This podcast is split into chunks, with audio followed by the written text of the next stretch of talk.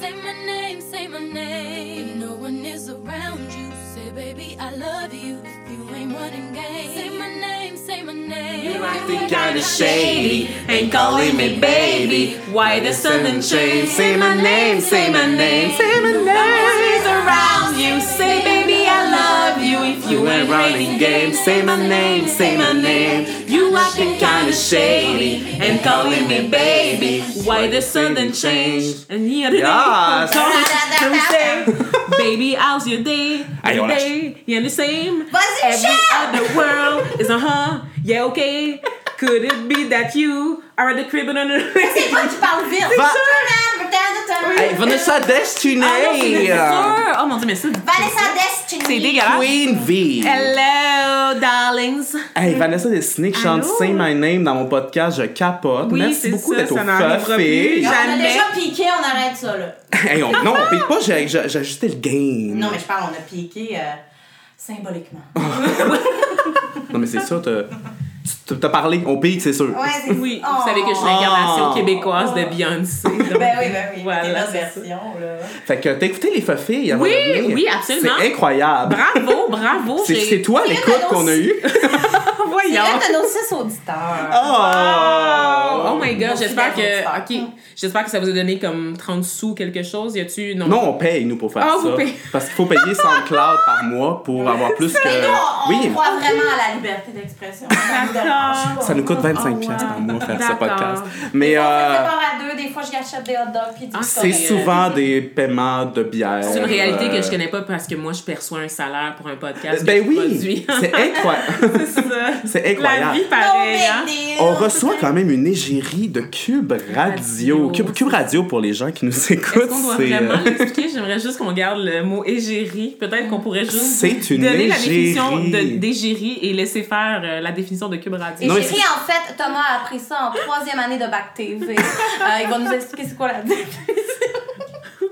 Non, mais moi, c'est c'est elle qui s'autoproclame Euh, l'égérie. depuis que Sarah-Jeanne Labrosse dit qu'elle est égérie à l'émission Révolution, là, moi, je me dis que ça devrait être le qualificatif Elle pour dit toutes ça? les animatrices ça- au Québec. Est-ce qu'elle se, elle se décrit comme ça? Oui. C'est ça ma question. Tu m'as Ouais. pas la question de ce. De Mais c'est comme la grande sœur égérie, genre, de l'émission. Ce n'est pas une animatrice, c'est une égérie. Ah, C'est ça! c'est un Mais peu qu'est-ce too qu'elle- much. Ben, Qu'est-ce qu'elle veut dire dans le? Mais c'est ce qu'elle. Hey, là, je veux pas. hey, non, faut pas bâcher. Non. Non, je la l'aime, pas. Saviez-vous que Sarah-Jeanne Labrosse, elle achète des maisons, elle les rénove, puis après ça, elle les revend plus cher? Oui, Mm. absolument. Ouais, Donc, je hot, pense que l'embourgeoisement sur l'île de Montréal, c'est pas mal Moi, la- Un peu à cause de Regarde, ça. moi, la dernière fois que j'ai vu ce fille-là, c'était en Aurore. D'ailleurs, T'as jamais moi, écouté 15 Love, la série Non, sur non, le tennis? J'ai vu. Mais des- moi, je l'ai vu avec dans- Laurence Leboeuf. moi, je l'ai vue dans Yamaska aussi. Ah, d'accord.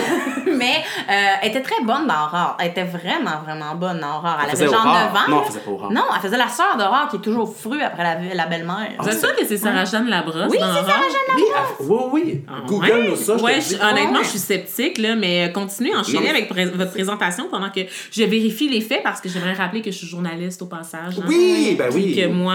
Vous êtes sûr? Parce que moi, je vois Marianne Fortier, là. Elle faisait- Ah, mais- Ah, c'est elle, Aurore. Marianne Fortier, c'est Aurore. Oui! Mais l'autre, Sarah-Jeanne faisait Marie-Jeanne. Oui, c'est ça, elle faisait sa sœur. OK!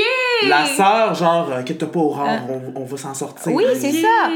Enfin, bref. euh, Ok. hey, ça, c'était une introduction, ma foi, totalement inattendue.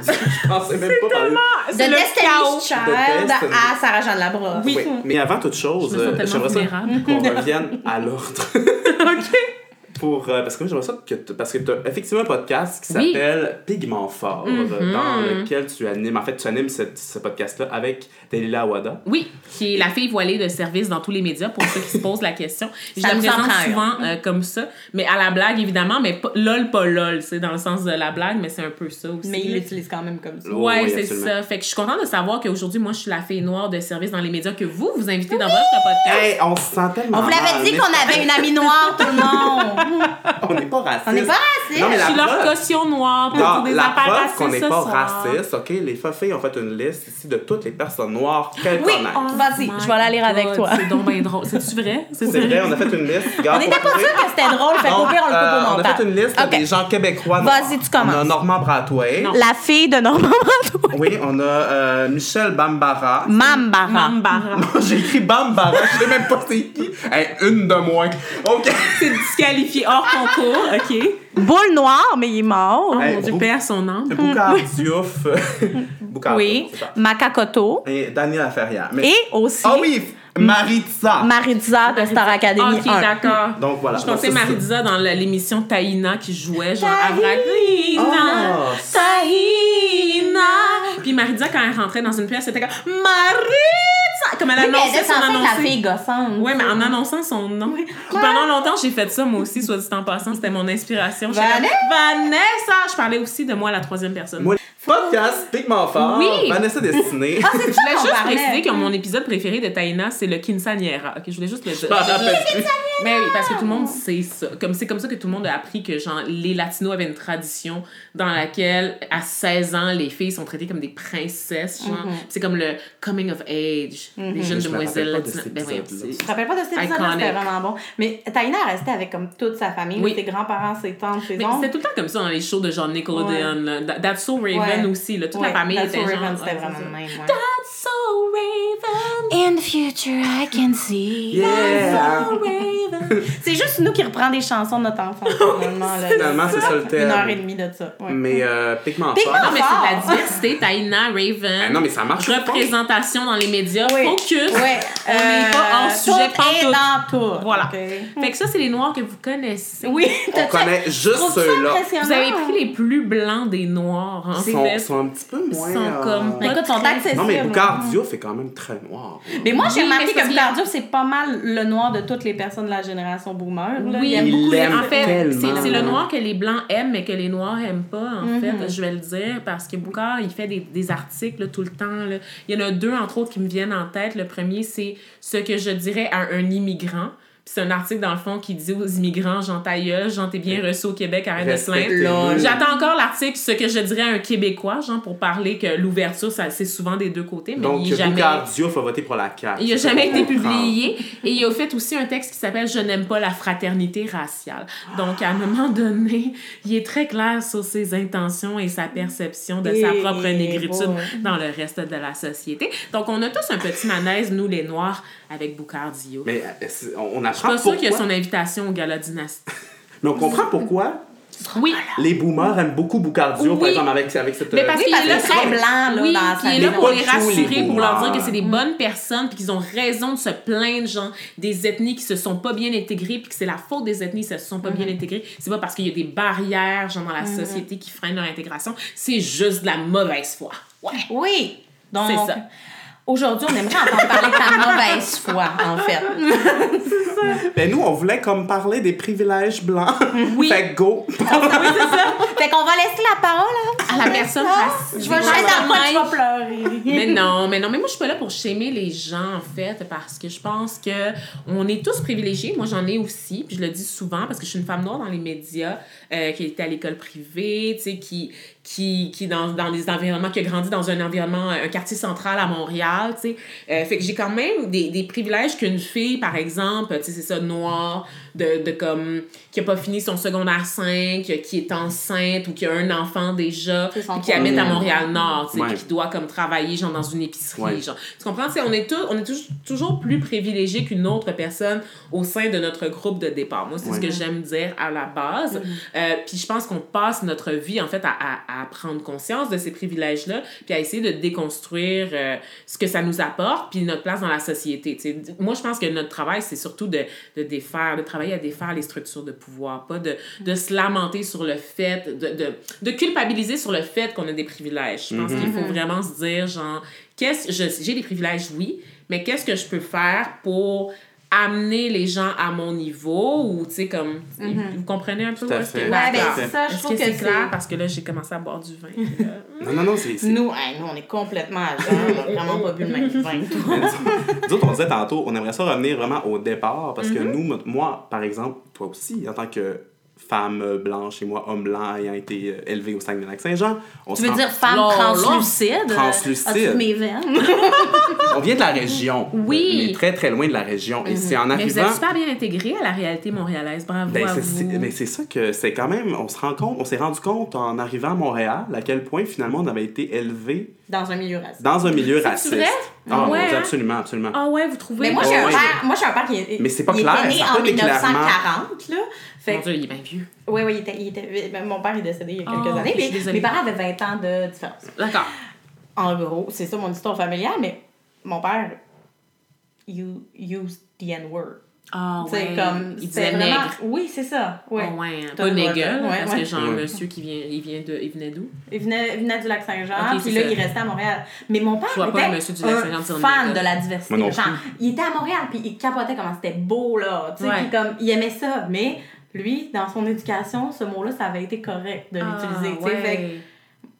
Tu sais, moi, je me dis, Mais ça, j'arrive de ça, tu sais, fait j'ai mon propre chemin à faire. Tu sais, même si j'ai jamais partagé, j'ai jamais utilisé ce mot-là par moi-même, j'ai jamais partagé Ouais. cette opinion, mettons, tu sais, ou ben c'est ces espèces d'affaires de reculer, c'est comme je viens de là pareil, tu sais. Fait qu'il Ouais. faut que je vois cette espèce de biais-là, que moi, j'ai été élevée dans un environnement où ce que ça disait des choses comme ça, puis aussi où est-ce qu'il y avait zéro diversité. Tu sais, quand on Oui. les voyait au club vidéo, euh, la famille de Noirs, ben on, on faisait le saut. Tu sais, Oh, comme wow! ok. à Alma, là, tu sais, c'est vraiment... fou, ouais. Puis là, c'est moins blanc un peu, Alma, mais c'était très, très, très, très blanc, là, quand j'étais Ah, jeune, là, tu sais, le lac Saint-Jean. Donc, il y a quelque chose que, quand je suis arrivée à Montréal, il a fallu que je construise mon propre rapport à la diversité, tu sais, que je construise... Puis alors, j'avais toujours été attirée par la grande ville, c'est quelque chose, mais aussi de comprendre que il y a une curiosité que tu as qui n'est pas la responsabilité des personnes faisant Oui, partie des Effectivement, je suis pas un objet à C'est fétichiser. ça, c'est pas... c'est ça. Fait que là, tes cheveux, qu'est-ce que tu fais avec le Non, c'est ça. Je suis ni un objet à fétichiser, ni une personne à collectionner, un objet à, colle- à mettre dans ta collection, genre. C'est ça, puis tu sais, de, de, de, de me voir comme quelque chose, une bébite exotique ou comme une bête de foire, ou de me voir comme quelqu'un qui est là pour satisfaire à, à toutes tes interrogations euh, sur la négritude ou sur la diversité en général. C'est pas mon rôle dans la société. Moi, j'ai une vie à vivre, puis je suis pas là, genre, pour comme t'aider à te sentir mieux. Ouais, c'est ça. C'est ça, puis t'aider à mieux dormir la nuit, là, puis genre, tu sais, euh, ou te conforter dans le fait que t'es une bonne personne. Tu sais, c'est c'est pas ma fonction, genre, Oui, c'est ça. En en parlant aujourd'hui, c'est ça qu'on voulait. On veut pas tomber là-dedans. tu sais. Ouais. On veut vraiment que, tellement pas tomber là-dedans qu'on sait plus quoi dire. Ben, en fait, c'est parce que vous êtes chanceux parce que. Chanceux de m'avoir, oui. Oui. Je le dis. Voilà. Parce que, non, mais pour vrai, parce que moi, c'est correct, moi, c'est le travail que je fais. C'est un choix, en fait, que moi, je fais de vouloir créer des ponts, genre, puis comme d'essayer, parce que je travaille dans les médias, puis d'essayer de confronter ces deux réalités-là de majorité blanche, puis des autres groupes minoritaires. Donc, c'est un travail d'éducation puis de sensibilisation que je fais dans le cadre, le cadre de mon travail. C'est volontaire, c'est mon choix. Mais c'est quand les personnes racisées sont confrontées comme genre à, à l'espèce de comment je pourrais dire à une personne blanche super envahissante tu sais qui, qui s'impose tu sais alors qu'elles ont rien demandé puis qu'elles veulent juste vivre leur vie tu comprends? C'est c'est comme il faut choisir ton interlocuteur. Tu peux pas exiger qu'une personne noire genre te parle de diversité puis réponde à tes questions puis qu'elle réponde aussi à tes questions selon tes paramètres hein, parce que souvent c'est ça aussi. Quand je parle de racisme avec les personnes blanches elles veulent tout le temps contrôler les modalités de la discussion tu sais puis je suis comme non, mais si tu veux parler de racisme, on va partir de là, ma belle. Là, tu sais, c'est comme, on va pas s'arrêter à juste dire est-ce que le Québec est raciste? Est-ce que les Québécois sont racistes? Moi, la réponse, c'est oui. Ben c'est oui. déjà oui. Moi, je- je- ma discussion est déjà ailleurs, là. Fait qu'il faut parler Oui, d'autres choses. C'est ça. C'est ça, tu sais. Puis c'est pour ça qu'on a fait Pigment Fort. D'ailleurs, c'est mon idée, c'est mon podcast parce que je me rendais compte que dans les médias, le moindre qu'on parlait de diversité, la, la discussion était super stérile parce que tu- on appelle les minorités pour parler des enjeux euh, ethno-culturels seulement quand il y a une controverse. Puis quand il y a la controverse, ben évidemment, celui qui pose les questions, c'est genre une personne blanche. Puis toute l'entrevue vise à déculpabiliser la majorité blanche en disant, ben là, c'est-tu vraiment grave? En quoi c'est raciste? Êtes-vous en train de dire que les Québécois sont racistes? C'est toujours les trois mêmes questions qu'on nous pose. Les- Êtes-vous toujours. en train de dire que les Québécois sont Oui. racistes? Puis c'est- En quoi c'est raciste? En quoi c'est raciste? En quoi c'est raciste? Mais il y a, il y a Pose aussi. cette question-là à quelqu'un, justement, tu sais, mettons, à une personne racisée qui essaie de répondre, tu sais, d'amener l'enjeu plus loin, puis être obligée de répondre à Oui. cette question-là, tu la mets dans une position super inconfortable. Elle a une voix pour une fois, fait qu'elle essaie de bien l'utiliser, puis tu fais juste la remettre devant les mêmes, les mêmes, le même constat malaisant que. On dirait que la personne veut juste se faire rassurer. Ben non, les Québécois sont pas racistes, ils sont juste blablabla. Puis ils sont pas prêts à le recevoir, hein. c'est ça Mhm. l'affaire, parce que toi, toi t'es, t'es invité comme personne racisée, puis là t'es comme bon, je vais pas mettre de l'huile sur le feu, je vais pas jeter de l'huile sur le feu, Mhm. mais si tu as le malheur, tu sais, tu peux pas dire, tu peux pas juste répondre oui à cette question-là, tu sais, parce que sinon ils capoteraient, tu sais, ils sont pas prêts à recevoir la véritable réponse, tu sais. C'est ça l'affaire, c'est que je t'invite pour parler de racisme, puis je veux que tu, tu, tu t'ouvres, là, puis tu, tu te dises, là, qu'il y ait pas, il y ait pas de tabou, pas de langue de bois, on va parler de racisme, puis là t'es comme, ouais, ben, il y a un problème de racisme au Québec. Quoi? Ouais, ouais. Quoi?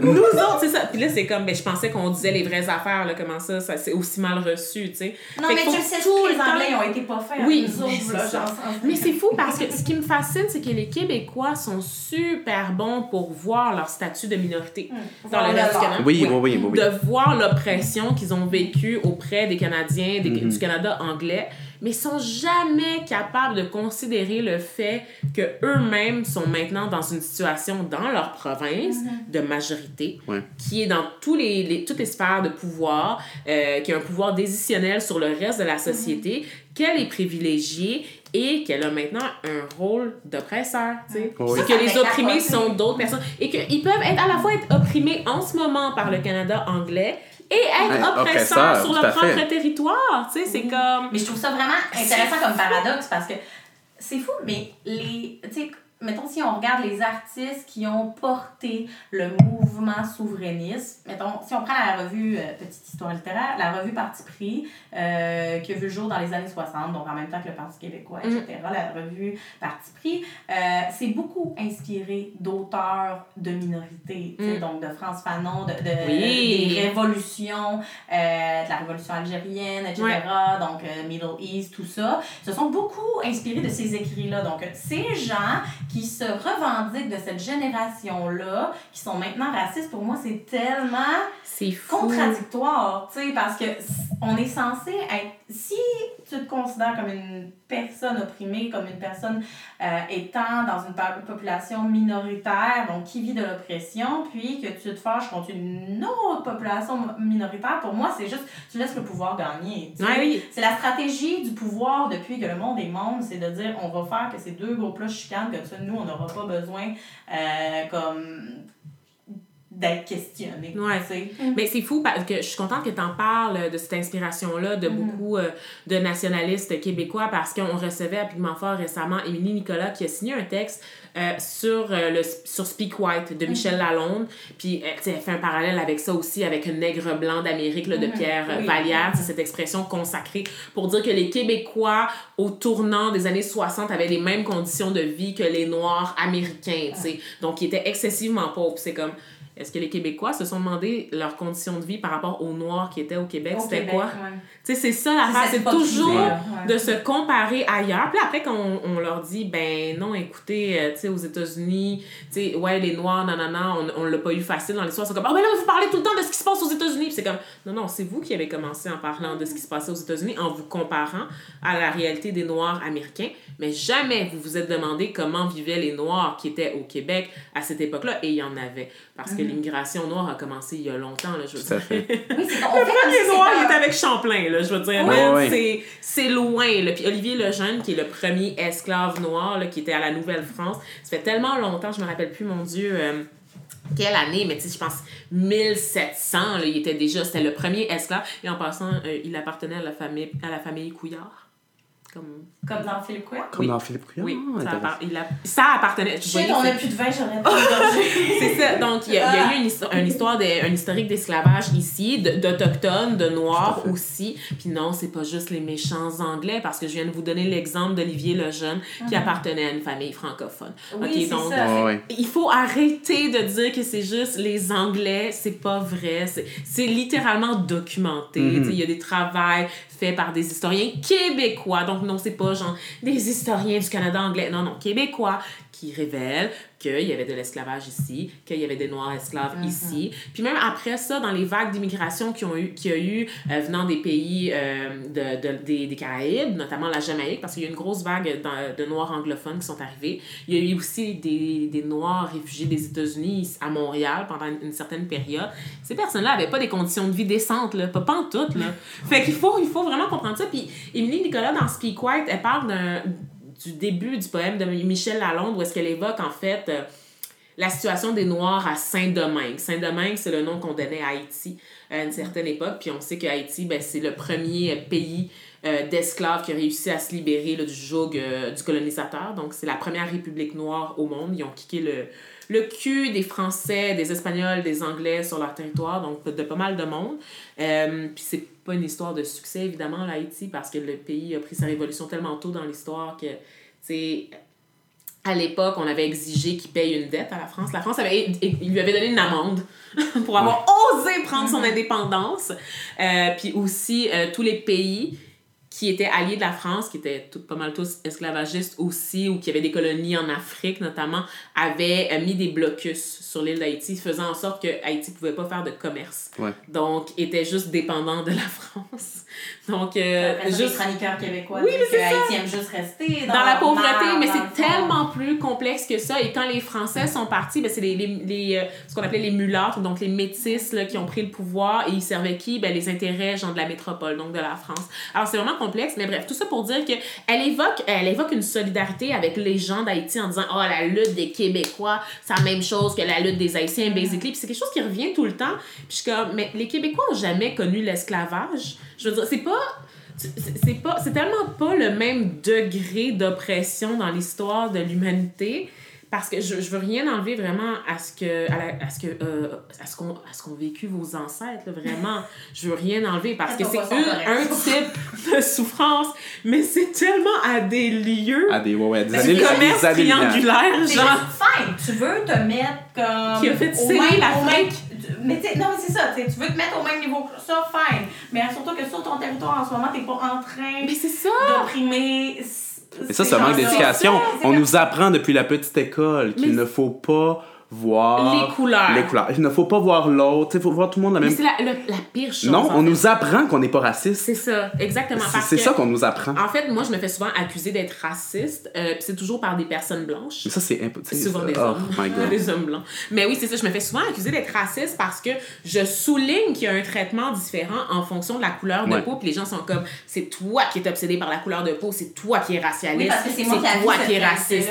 C'est suis facile quand t'es blanc de dire. C'est ça. Parce qu'à partir du moment où tu dis je ne vois pas les couleurs, c'est que tu refuses toute discussion Exactement. sur la possibilité qu'il y ait une discrimination basée sur la couleur de peau. T'es comme non, non, non, on est tous égaux dans la société. Puis c'est comme non, non, je te jure qu'on l'est Non, pas. non, Non, non. non, non, non, non, on est tous Ah égaux parce que moi je vois pas les couleurs. C'est comme c'est pas parce que toi tu vois pas les couleurs. Et soit dit en passant, le fait de pas les voir, c'est tu encore. c'est les voir. C'est les se mettre la tête dans le sable. c'est- dangereux. C'est ça, tu sais. Fait qu'il y, a- il y a vraiment un drôle de discours, puis c'est ça, cette solidarité-là qu'on veut tout le temps évoquer avec les peuples nègres ailleurs sur la planète qui ont connu des luttes, mais jamais avec les Noirs d'ici.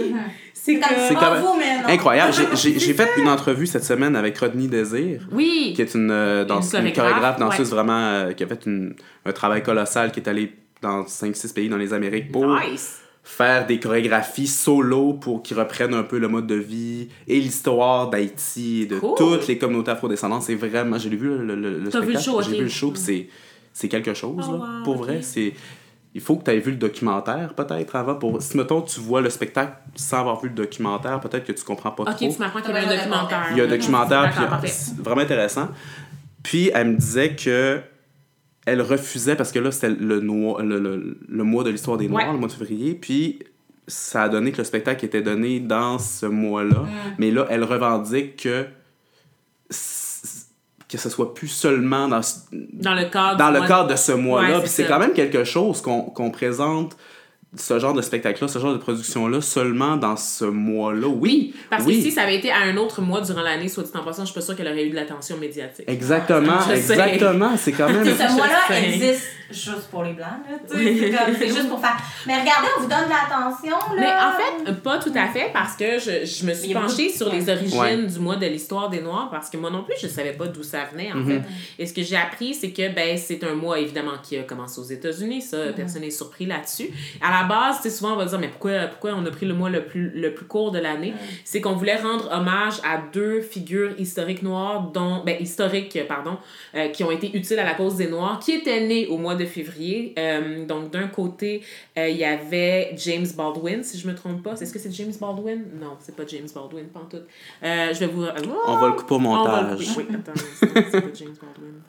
Je prends une petite note ici. À couper. attends, attends, attends, attends, attends, je vais te le Say my name, say my name. Musicale. Frédéric Douglas. Ah! Oui, donc il y avait deux figures super importantes. euh, ok. Fait qu'à la base, c'est ça. Moi, j'étais pas sûre d'où ça venait euh, le mois d'histoire des Noirs. là. Je l'ai appris récemment en préparant un épisode de Pigment Fort sur la question. Puis dans le fond, j'ai découvert que le mois de février, pourquoi on l'a choisi, parce que tout le monde dit tout le temps, hey, c'est le mois le plus court de Ouais. l'année. De- Mais, Mais en non. fait, c'est qu'il correspond à l'anniversaire de deux figures super importantes dans l'histoire des Noirs. La première, c'est genre Frédéric Douglass, là, qui était comme un, un grand intellectuel, un ancien esclave devenu intellectuel, et Abraham Lincoln, qui évidemment a été celui là, qui a payé de sa vie. Mais c'est lui qui a payé de sa Non, vie non, le fait d'avoir. Euh, ouais. aussi ironique. Ouais, ça abolit l'esclavage. Je veux dire, il a littéralement été tué par un doute qui voulait que les Noirs restent esclaves. Mhm. Tu sais, quand c'est ça ta motivation, genre, comme, tu veux tellement avoir des esclaves que tu vas tuer le président des États-Unis? Ah, genre, et donc- tu te lèves de ton lit pour faire Ouais, ça. là, t'es là. comme, t'es comme tabarnak, il y a personne qui va m'amener mon café demain matin, puis c'est la faute à lui? Mhm. Tu sais, puis tu t'arranges pour aller le descendre, genre, dans Il une pourrait salle avoir quelqu'un, mais il va être payé fort. Ouais, non, c'est ça. ou Je pourrais le faire moi-même. Fuck that, man! faire mon Et la café, personne qui m'oblige à faire mon café va devoir le payer très cher. Tu sais, Mhm. c'est. Aïe, aïe. J'allais dire autre temps, j'allais dire autre temps, autre mœurs, mais tu sais, ça n'a pas tant changé. Ah, autre temps, comme Je Non, vois pas ça- les couleurs, Fait que c'est l'anniversaire de ces deux figures-là. Fait qu'à un moment donné, il y a un intellectuel qui était comme le deuxième homme noir à avoir eu un doctorat, genre, qui, qui était euh, sociologue, anthropologue de formation, qui était comme, ben moi, je pense qu'on devrait célébrer les Noirs. Puis je pense qu'on devrait faire une semaine de l'histoire des Noirs, genre, pour, genre, célébrer l'héritage. Puis là, tranquillement, au fil des années, ben il y a un président, là, qui a décrété, non, non, vous savez quoi, une semaine, non, ça va être un mois. Puis c'était comme pour le, genre, je sais pas, genre, 150e anniversaire des États-Unis, I don't know, là, genre, la fin de la guerre de sécession. C'est de dire, comme, non, c'est un pan tellement important dans l'histoire qu'on on veut que les Américains aient le temps vraiment de se plonger là-dedans et une semaine, ça ne suffit pas. On va faire un mois. Évidemment, ça veut pas dire qu'il faut limiter l'histoire des Noirs à, À un ce mois. mois-là. Parce que l'histoire des Noirs, c'est tous les mois. C'est tous les jours, c'est toutes les les semaines, c'est tous les mois. Des, des, des siècles. Voilà, c'est ça. Mais on comprend l'idée à la base, c'était vraiment de, pour la communauté noire aussi de se rappeler du chemin parcouru, puis genre, de, de garder vivante la mémoire surtout. Puis à un moment donné, ben, cette idée-là, ça a été mis en vigueur super longtemps aux États-Unis. Et à un moment donné, ben, la première femme noire élue euh, comme, des, ben, comme à la Chambre des communes, mais pas à la Chambre des communes, mais plutôt qui a obtenu un poste dans un cabinet ministériel. Cette femme-là, c'était une, une députée fédérale. En 94, elle a déposé une motion pour qu'au Canada, on Ça fasse ça aussi. Mhm. Fait que c'est ça. C'est de là que ça vient, le mois de l'histoire des Noirs, pour qu'on le célèbre ici. On le célèbre aussi au Royaume-Uni. Depuis 94. Ouais. Ouais c'est, pas récent. 1955. Non, là. c'est vraiment récent. C'est très récent. C'est très, très récent. Fait que euh, c'est de là que ça vient. Puis euh, je pense que, tu sais, oui, c'est un mois pour les Blancs, d'une certaine façon, parce que c'est comme, hey, allô, on existe, coucou, coucou, on est là, tu sais. Mais je pense aussi que c'est une belle période pour la communauté noire, les communautés noires Ouais. plutôt, euh, de se recueillir, de se retrouver, puis de, de célébrer notre excellence qui est pas toujours mise en valeur. là. Ben, c'est ça qu'il n'y a pas toujours besoin d'avoir un regard blanc pour que Oui. cette célébration-là soit valide. Non, exactement. Merci, merci, c'est ça, parce qu'on a Je vais l'impression... mettre le sound Ouais, effect bravo, de- d'ovation. Bravo! Parce que... Une femme blanche qui Ouais. dit quelque chose de brillant. Ovation! je je non, mais pour vrai, je vais faire un parallèle avec quelque chose qui est sorti récemment dans les médias, puis ça concerne les Autochtones. C'est une artiste torontoise autochtone, moitié, euh, euh, qui vient aussi de l'Asie, donc elle est moitié autochtone, moitié asiatique. Puis elle a fait une pièce de théâtre dans laquelle euh, monsieur, madame, tout le monde est invité, OK, tout le monde. Puis les critiques aussi, mais elle a dit il y a juste les critiques autochtones ou racisés qui ont le droit de parler de ma pièce parce qu'elle est blanc.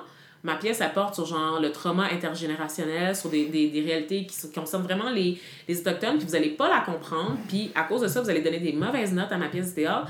Et en plus aussi, ma pièce n'a pas besoin d'être validée pour les personnes blanches pour être considérée comme une bonne pièce de théâtre. Yes! C'est quelque chose qui est très récurrent parce que c'est vrai que l'excellence, en fait, est définie puis déterminée par les personnes blanches parce que ce sont elles qui, en fait, dictent, genre, tu sais, ce qui est in, ce qui est out dans la Mais le fait que tu société, le mot excellence me fait tellement penser. Ouais, ça me fait- Quand on en a parlé avec Manal, là, fait que Ouais. je vais faire un. Manal! Ovation 10 minutes. Oui. Euh, mais c'est l'espèce de prendre aussi, justement, tu sais, qu'il faut qu'il y ait de l'excellence chez les minorités. Oui. Pour qu'on se rappelle d'eux, tu sais, pour qu'on sache c'est qui. Mais- C'est un peu comme, justement, tu sais, on va prendre l'exception, là, tu sais, mettons, moi je prends toujours l'exemple de Barack Obama, là, je Yes. mais tu sais, l'espèce de, tu sais, je, je l'aime, je l'aime, dad, dad, we love you. daddy. Mm. De plus en plus. Oh my Oui, god, hein? oui, Ah, oui, hein? oui. Oh. On aime ça. Oh, Il est ouais. comme beau là, avec son petit. Il est comme déboutonné hein, maintenant. Là, oui, ici.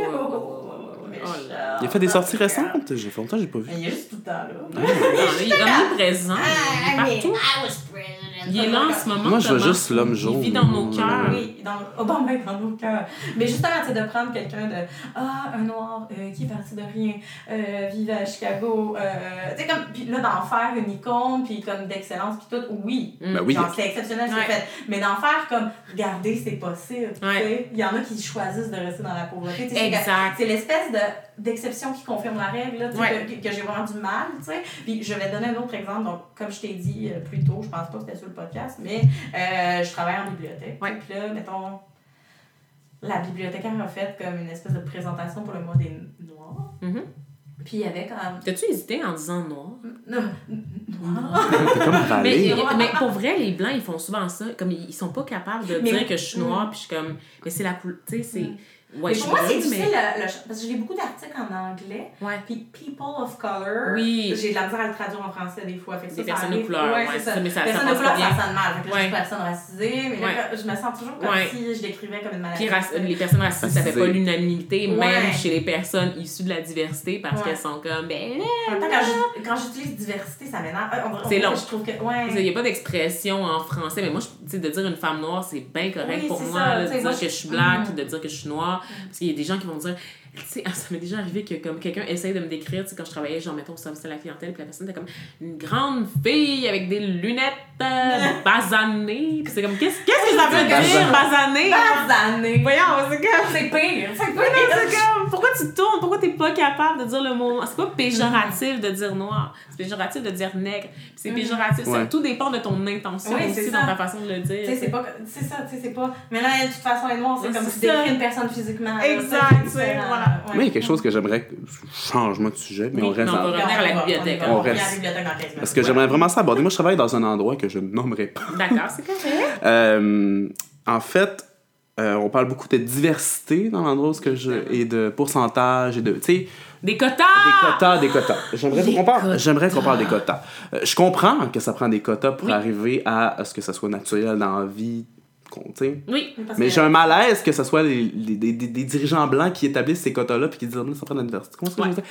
Mon- Mais c'est justement j'ai- parce qu'il y a des dirigeants blancs qui Mais c'est ça. pas si on leur donnait pas des quotas. Exactement, c'est tellement malaisant. J'aimerais ça qu'on en parle. Comment ça par rapport à ça? Moi, euh, les quotas, je suis pour. En fait, j'ai j'ai vraiment durci ma position. là. Quand j'étais jeune, je suis comme, mais non, je veux pas être sélectionnée juste parce que je suis noire. Moi, je crois en l'égalité, à la méritocratie. Non, non, non, non, non, non, non, non. Non, je me suis rendu Ouais. compte que ça fait, genre, on- les conversations qu'on a en ce moment, en 2020, sur la diversité, c'est les mêmes qu'on avait dans les années 80. là. Je veux dire, les choses ne changent pas assez. Elles changent, mais vraiment pas assez rapidement. Il y a un retard accumulé à, à tous les niveaux, dans toutes les sphères où il est censé avoir de la représentation, que ce soit le, le milieu de l'économie, le secteur de l'économie, euh, la, la, la culture ou en politique, il y a, il y a de la sous-représentation là, Ouais. à tellement d'égards que ça suffit plus. Euh, en ce moment, là, même avec, par exemple, je prends les chiffres du gouvernement du Québec, on sait que même avec la discrimination positive au gouvernement du Québec, on n'arrive pas à atteindre. En fait, les, les gens, quand ils entendent discrimination positive, ils sont comme Ah ouais, on va juste donner des jobs à des Noirs, puis genre des Latinos. Non, non, non. Ce qu'on te dit, c'est que à compétence égale, si tu as deux CV, le CV d'une personne blanche et le CV d'une personne racisée, tu vas favoriser la personne racisée à compétence égale. Pourquoi? Pour avoir la représentation de leur poids démographique dans le reste de la société. Donc, le but, c'est pas que les personnes racisées soient plus nombreuses que Non. les blancs, c'est de dire que il y a tel pourcentage de diversité dans la population, comment ça se fait que dans nos institutions, ce pourcentage-là ne se reflète pas? Ouais, c'est ça. C'est pas ça. quelque chose d'individuel, c'est quelque chose de collectif. Puis Ça, les gens ont la misère à comprendre parce que le résultat, ils se sentent opprimés si c'est eux qui ont pas Oui. eu la job à cause de ça. Ils sont comme, ben là, rapport cause Ah, moi, j'ai eu des commentaires. Moi, je me fais Mais on dirait que c'est pas annoncé comme ça. On Ah dirait oui. que la façon que c'est annoncé, c'est vraiment. Ben oui. Là, On n'a pas le mon choix chat veut rentrer. On n'a pas le choix de faire ça, exactement. Oui, ben c'est ça. Là Moi, je était pense mon, que- mal... mon malaise était là. Absolument. Moi, je pense qu'il y a beaucoup d'entreprises qui sont fières de mettre de l'avant la diversité, mais genre, ce qu'elles disent pas, c'est que c'est parce qu'elles ont des quotas, elles ont des mandats dans leur définition pour obtenir du financement qui fait en sorte qu'elles sont obligées d'afficher la diversité, Ouais, mais que si elle, avait pas cette condition-là, elle ne le ferait pas. Ouais. C'est ça, tu sais, on va, on va présenter certains lieux comme étant des safe space en disant Oh, wow, quel modèle d'ouverture! C'est comme non, c'est parce qu'ils sont contraints d'être ouverts. Ça vient pas naturellement. Et moi, je pense que les quotas sont nécessaires dans un premier temps. Euh, c'est pas une solution permanente, c'est une solution temporaire pour diversifier le bassin. Ouais, Ouais, c'est ça. Le Ça bassin qu'on a autour de nous. Ensuite, éventuellement, les personnes qu'on embauche à- au premier échelon Mhm. avec cette discrimination positive-là devraient normalement monter dans la hiérarchie comme en ayant les mêmes opportunités auxquelles les personnes blanches ont le droit. Donc, de monter elles aussi naturellement euh, en suivant le même parcours qu'une personne blanche normale aurait suivi.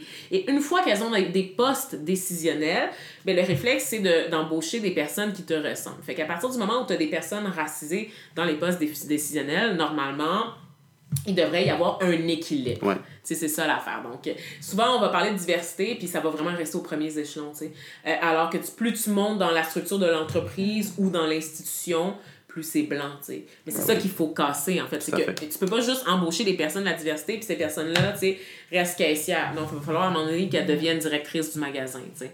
Euh, fait- Ouais, c'est ça. Pour changer ben, on en les a choses. caissière noire, vous Mais voulez c'est ça. parler, Elle là juste le mercredi. Oui, c'est exactement, tu sais, c'est vraiment ça. Donc, euh, ça devient un peu token. Puis moi, euh, ce que, le truc avec le- lequel j'ai le plus de misère, c'est quand je vois, par exemple, qu'on va, je pense que par lâcheté, beaucoup de décideurs blancs donnent des jobs, effectivement, à n'importe quel noir qui a le strict minimum de compétences ou n'importe quel nous en. Ouais, tiens, on va te le donner. Puis c'est comme, non, c'est ta compétence égale. égal. Ça devient pas une excuse pour juste pogner le premier. Il y en a des noirs incompétents comme il y a des blancs incompétents, OK?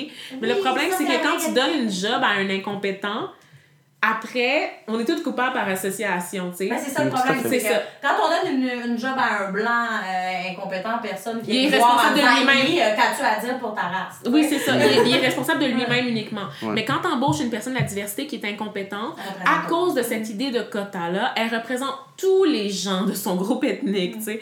Fait que là, c'est comme, ah ouais, mais les Noirs, tu sais, sont incompétents. Puis moi, ça, ça arrive régulièrement, malgré toute la compétence que j'ai, malgré le fait que j'étais j'étais une des meilleures dans ma classe en journalisme, malgré le fait que j'ai fait différents programmes, genre de formation en journalisme, et j'étais comme la meilleure de mes cohortes, là, où j'étais très bonne, tu sais, de me faire dire que, genre, j'étais probablement juste un quota, tu sais, que je participais à des pro que j'étais là parce que j'étais un quota. T'as juste le goût de sortir ton CV. Ça arrive Tu t'es fait dire ça? Je me suis fait dire ça et contrairement à ce qu'on dit penser, ça? je vais pas nommer de nom, le milieu est petit, on se Les connaît. Initiales. Un cave. Non, il y a des filles et il y a aussi. des Ah. filles de des personnes de notre âge. Mhm. En fait, c'est pas c'est- c'est c'est pas là-dessus là, c'est faux de penser euh, que c'est juste comme des, des non non, c'est pas juste générationnel, il y a des gens qui pensent que les personnes issues de la diversité qui qui les côtoient dans Mhm. les milieux sont là à cause de certains quotas ou d'une forme de discrimination positive parce que seuls les blancs peuvent être compétents. C'est c'est c'est- c'est Mhm. vraiment puis ces gens-là ne, ne se considèrent pas racistes quand tu leur parles pas du tout. Mais elles ne te considèrent pas sur le même pied d'égalité. C'est quand tu jases avec elles plus Tu te longuement rends que tu compte, c'est ça, c'est dans le discours comme. c'est ça qu'elle considère en fait que ouais. t'es là parce qu'on t'a offert une opportunité, genre par pitié t'es un. tu sais. C'est comme, ben, t'es là pour une raison. Oui, c'est ouais. ça. Alors moi j'ai bûché très très fort pour me rendre là, mais toi c'est vraiment. C'est un. Tu sais, on, on te fait passer par le backdoor. Oui, c'est ça. puis Mhm. c'est comme. Non, non, j'ai Comme tu travaillé. Tu sais, puis même si t'étais passé par le backdoor, ce qui est fucking pas le cas, c'est comme, ok, tu sais-tu pourquoi ils m'ont donné un backdoor? Mais c'est ça, tu sais. Il y a- Tu sais, mais il y a puis c'est énorme- pas ça, tu sais. C'est vraiment pas ça, mais c'est juste que même si on vous donnait la, la backdoor pendant 150 ans, ça serait pas assez. Ouais. C'est comme, je comprends pas pourquoi c'est aussi accepté de dire des choses de même. Tu sais, comme c'est c'est juste c'est vraiment pas comprendre l'enjeu. tu sais. Et Je pense que justement les quotas sont vus de même parce qu'on nous explique pas tout ce qu'il y Oui, a en arrière de ça. puis exact, parce qu'on est mal à l'aise avec, Ouais. avec notre histoire au Québec, au Canada, avec ça. Tu sais, ce que j'aime, tu sais, aux États-Unis, ils ont beaucoup de défauts. C'est vraiment, je veux dire, c'est trash. Là, tu sais. Ouais. C'est trash qu'est-ce qui se passe en ce moment, c'est trash qu'est-ce qui s'est passé avant. Mais ce que j'aime quand j'écoute, mettons, des émissions aux États-Unis, tu sais, moi j'écoute beaucoup de stand-up, j'écoute euh, des, des talk shows de fin de soirée, etc. tu sais. Puis ce que j'aime, c'est que j'ai l'impression que ces sujets-là sont parlés avec plus de liberté. Ce que j'ai de la misère Mm. au Québec, puis ce que j'ai l'impression, dans tout ce que tu nous dis depuis tout à l'heure, puis dans tous les sujets qu'on a abordés, c'est le retard du Québec par Ouais. rapport à tout ça. Puis pourquoi on est aussi en retard, puis pourquoi on est aussi mal à l'aise de parler de ça ici, pense que. Puis t'es pas obligé d'avoir la réponse. Je te demande pas de me la donner. Je, pourrais pas te dire pourquoi les gens sont tant sur la défensive, en fait, parce que c'est quelque chose qui me mystifie moi aussi, considérant que justement, les Québécois devraient normalement être les mieux placés pour comprendre les enjeux liés à la représentation, à la survie, à la, à, au reclaim de l'identité, parce que, genre, tu sais, combien de fois j'entends des Québécois dire, genre, que les immigrants sont pas assez intégrés, puis dans le fond, tu, tu t'entends le mot intégré dans leur bouche, mais vraiment, ce qu'ils souhaiteraient, c'est une assimilation, en fait. Ouais. Ouais. C'est comme, mais non, mais vous, vous accepteriez jamais de vous faire, genre, assimiler. Vous êtes fiers de votre culture, puis c'est pas parce qu'on on, on vient dans le pays ici qu'on doit renoncer à notre identité. Moi, je suis fière d'être une Québécoise d'origine haïtienne. Je vais célébrer mon héritage haïtien sous toutes ses formes, autant que je le peux, jusqu'à la fin de ma vie. Je, je, ne- je ne ferai pas une croix sur cet héritage-là parce que je suis née au Québec, tu sais. Puis il y, a- il y a beaucoup de gens, souvent, tu sais, quand je vais dire, ah, mais moi, je suis haïtienne, parce que souvent, je vais dire ça, qui, qui se fâchent, qui sont fâchés, qu'on c'est comme, ben là, t'es québécoise! Puis c'est comme, ouais, mais c'est parce que même si je, dis- si je disais que j'étais québécoise, tu me demanderais d'où je viens, tu sais. Ouais, c'est que ça. ça. non, c'est ça. La racialisation, c'est comme tout le temps, comme dans les yeux de l'autre. tu sais. Fait que je, je, je, comprends pas aussi parce que moi, je suis, je suis très mélangée par rapport à ça. Ça me surprend énormément, en fait, qu'on ait autant de misère à en parler parce que je pense que on est tellement. En fait, c'est que dès que tu entames une conversation sur le racisme, sur la discrimination, sur la diversité au Québec, la conversation est déviée immédiatement, puis les Québécois sont tout le temps comme oui, mais nous, on a été discriminés par les Anglais. fait- Systématiquement. Pour vrai, tout le temps. Tout le temps. Tout le temps, tout le temps, tout le temps, tout le temps, tout le temps, tout le temps. Genre, même notre épisode, on- à, à Pigment Fort, on a fait un épisode, genre, comment parler de racisme à un blanc sans se fatiguer. Puis les commentaires de blancs qu'on reçoit, c'est comme, mais est-ce que tu- pourquoi vous parlez pas de la discrimination des Québécois dans le reste du Canada anglais? Puis c'est comme, mais on fait pas abstraction de ça. Moi, je suis née ici. J'ai été à l'école ici. La je connais mieux l'histoire du Québec que celle d'Haïti. C'est pour vous dire. ok? J'ai été évaluée sur l'histoire du Québec, mais jamais sur celle d'Haïti. ok? Je, je, je connais super bien ça. Je, je, je fais pas abstraction de la réalité québécoise, de, de toutes les luttes que vous avez menées. Ce que je vous dis, c'est que vous n'êtes pas les seuls à avoir Ben souffert non, de c'est ça. de l'humanité. genre. Oui, c'est ça. Puis tu Mais fais de toute façon- de la réalité Oui. québécoise bien plus Et large. il y a des porte-paroles déjà très bien désignés chez les Blancs francophones pour parler de cette réalité-là parce qu'elle est partout. Oui, puis tu parles de la tienne, puis une Québécoise. C'est Automatiquement, c'est la réalité québécoise. Pourquoi ça. c'est si compliqué que ça? Je pense ça fait vraiment c'est penser, quand, mettons, une amie là, qui n'a pas confiance en elle, là, puis là, t'es juste comme Ah, c'est beau ta robe bleue. Ouais, mais j'ai l'air grosse dedans. Tu sais, comme, tu sais, des affaires de même, t'sais, comme. Pour tu sais, quelqu'un qui n'a pas confiance en toi, c'est sûr que tu vas être en défensive. Exact. C'est sûr que genre tu vas être super orgueilleux puis t'avoueras pas tes torts parce que genre c'est Voilà. tellement dur pour toi d'être toi déjà, Voilà. tu sais.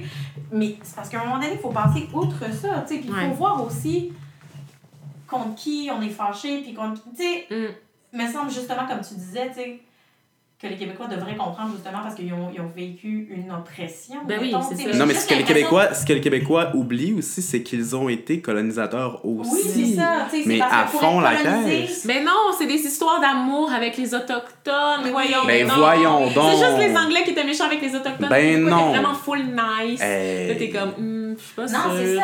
Et genre, tu Comme- peux pas Et on le sait, puis on le C'est sait pas des c'est pas mariages vrai. d'amour, là, tu sais, Tout je le veux monde le puis je veux pas, Des mettons, viols, c'est pas des mariages d'amour. ou rien, là, tu sais, mais Non. c'est Juste la perception des C'est Autochtones ça. qui ont certains Québécois, tu sais, c'est comme... Ouais. Ben, juste en ce moment. Mais Oui, juste c'est en ce moment. Oui, tout d'un coup, euh, là, c'est des petits bums, ils sont dégueulasses, c'est des terroristes. Exact. Ils ont on des les haït. AK-47. On les haït, tu sais. Mais, mais il y a deux semaines, ah, votre sang coule dans notre sang, dans nos veines, non, non, non, non, non, tu sais, c'est comme. Ce rapport Puis je voulais juste, euh, avant qu'on poursuive, revenir sur l'affaire des quotas parce que j'ai encore un exemple Ouais. avec les Autochtones. Puis c'est à la disque, en fait, euh, tu sais, on a créé cette année une catégorie, là, euh, artistes autochtones. Puis ça, ça avait fait beaucoup de vagues. Quand ça a été annoncé, genre Ouais. l'année dernière, ou genre l'année d'or, je sais pas. Quand ça a été annoncé, ça fait beaucoup de vagues parce que les gens étaient comme, ben là, on va vraiment créer une catégorie artistes autochtones, genre, ben non, on va juste les laisser concourir avec tous les autres artistes. C'est comme, mais pourquoi on n'en voit jamais? Mais c'est ça, Mais c'est ça.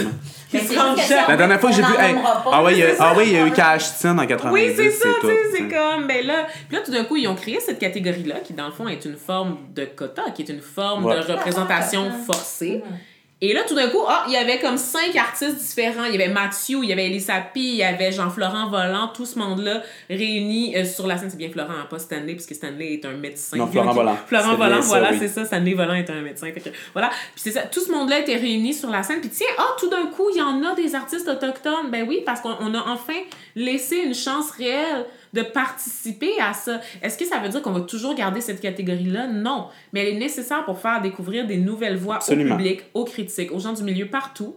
Puis éventuellement, ben, on, va juger, on va juger que ces artistes-là, ben, finalement, leur musique est pas tellement différente de la nôtre. Voilà. Puis qu'elle mérite d'être, de, de, de, de participer, d'être nommée dans les, dans, d'être dans les plus grandes catégories. C'était tellement un beau moment quand, Ben, euh. Quand euh, c'était Florent Volant qui a Oui, gagné. Et tous les nommés sont montés sur Ben scène oui, cette soirée-là. il fallait. Il fallait. Il fallait. Il fallait. Tu sais, c'est ça. Mais ces cinq nommés-là, on- ils n'auraient pas été là si on n'avait pas créé la catégorie. Hey, en- C'est C'était le ça. 40e gala de la... ou le 41e, je sais pas, en tout cas, Ouais. le 40e. Pas un Et bout, là. C'était la plus grande représentation Ben, autochtone en heure de grande ça. écoute dans ce gala-là en 40 ans. Et- ça n'a aucun sens. Voilà, là. c'est ça. Puis là, Il y a eu une prestation d'Elisapi, il y a Oui. eu, tu sais, il y a eu...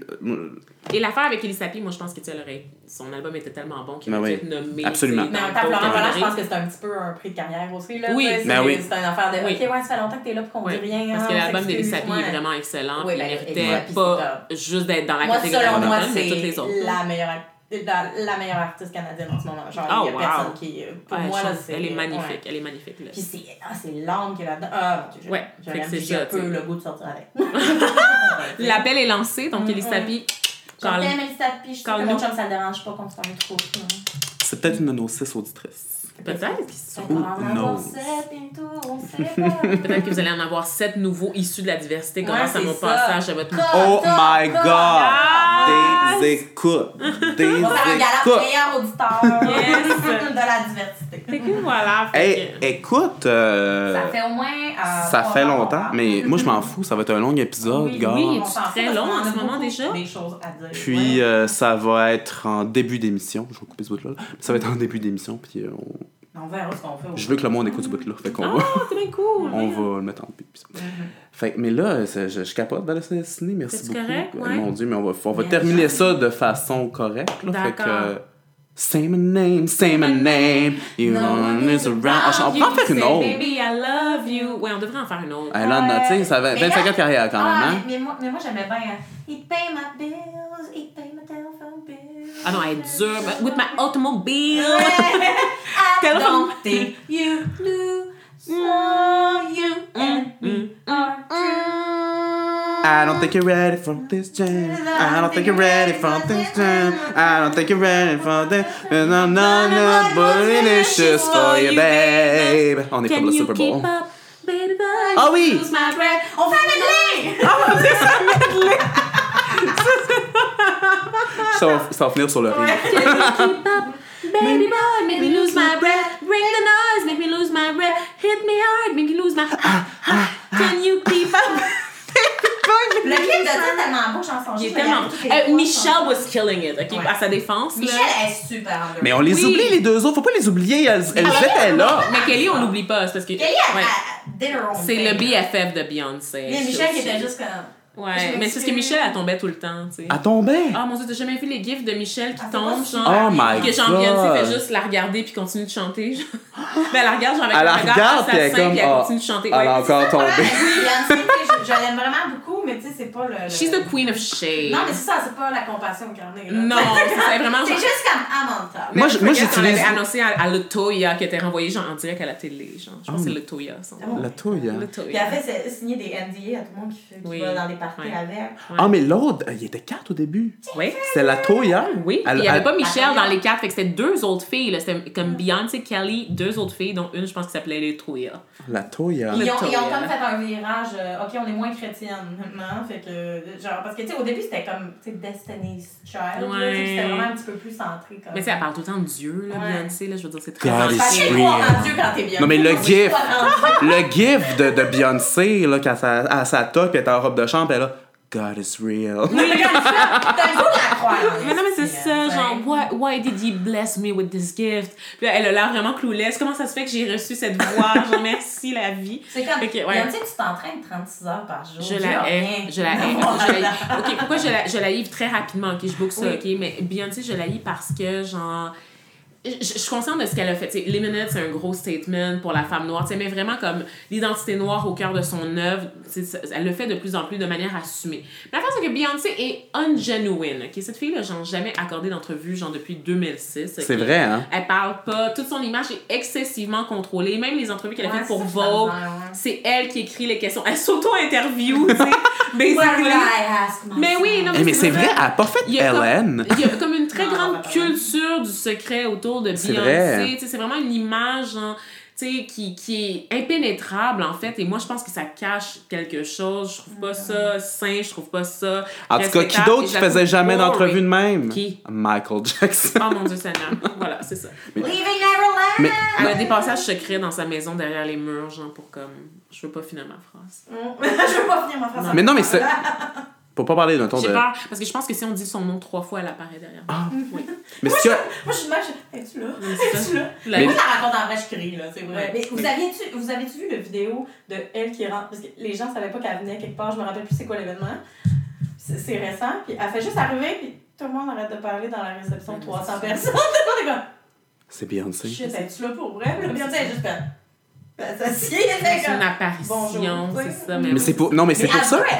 Ben Non, mais c'est pour ça. C'est pour ça que je fais le parallèle avec Michael Jackson. Parce que justement, il faisait jamais d'apparition télé, il faisait jamais d'entrevue. Il y avait une, C'est au- vachement il y avait une aura autour de lui Oui. qui était inaccessible. Tu sais, puis je pense qu'elle veut comme recréer ça. Oui, puis c'est toujours, mettons, si on a accès à des informations, c'est justement dans des entrevues comme Vogue ou dans des documentaires. Tu sais, Ouais. il y a un documentaire. Mais qu'elle a, Qu'elle a produit elle-même. Puis qu'elle réalise, entre Michael guillemets, Jackson, c'était elle-même. ça aussi, Michael. Jackson, c'était ça aussi. Tu sais, comme, mais oui, venez chez nous, regardez, j'ai rien à cacher, c'est correct. Sais, puis ma peau, c'est une maladie. hein. Là, quand, quand c'est genre, il y a pas- comme la façade craque, là, par exemple, la fois où genre Solange, genre comme juste battu Oh Jay-Z dans l'ascenseur, Oh mon dieu. which Là, was mais- the best, comme tout le monde garde le silence. Comme on n'a jamais su qu'est-ce qui s'était passé C'est réellement. Genre, Saturday Night Live. l'histoire est étouffée parce qu'elle ne commande pas. Non. Oui, puis c'est ça, ça a été complètement étouffé. Puis Saturday Night Live ont beaucoup de défauts, mais il avait fait un vraiment bon sketch à ce moment-là, que c'était juste Beyoncé qui forçait à faire un statement. Tu sais, fait que là, genre, à mettons, il y avait comme Jay-Z, puis il y avait, il y avait Solange, puis là, juste au-dessus, puis comme elle est forcée à dire comme Ah, bon. Non, on s'aime vraiment! J'adore. Mais c'est ça. Mais moi, j'étais tellement, oh my god, I'm so Solange, tu sais, quand elle, elle saute dans, dans face à Jay-Z, qu'elle sait qu'elle tourne depuis des années, puis elle est Ben comme, je t'aboute de toi! Puis elle saute Ben oui. dessus dans l'ascenseur. Mais il fallait, Ouais. il fallait, il fallait que comme Jay-Z, là. Puis, ouais, un, un dernier mot sur Jay-Z qui, tu sais, récemment s'est allié à la NFL. C'est lui, en fait, maintenant, avec sa compagnie, qui va produire le, le spectacle du Super Bowl. Donc, euh, et cette année, c'est pour ça qu'on a eu deux artistes latinos, c'est parce que littéralement tous les artistes afro-américains avaient dit non, dont Rihanna notamment. sais. Fait que là, ils ont fait comme, ah, ok, on va, on va donner la place à des latinos, tu sais. Fait que c'est comme, ok, vous allez comme instrumentaliser un groupe contre un autre, dans le fond, un peu. genre. Mais j'étais contente quand même que les deux filles fassent comme un statement super politique parce que Ouais. c'était très Oui, important mais pour la Ben c'est communauté latino aux États-Unis. Il fallait, il fallait là, Mhm. absolument, là, cette reconna- reconnaissance-là.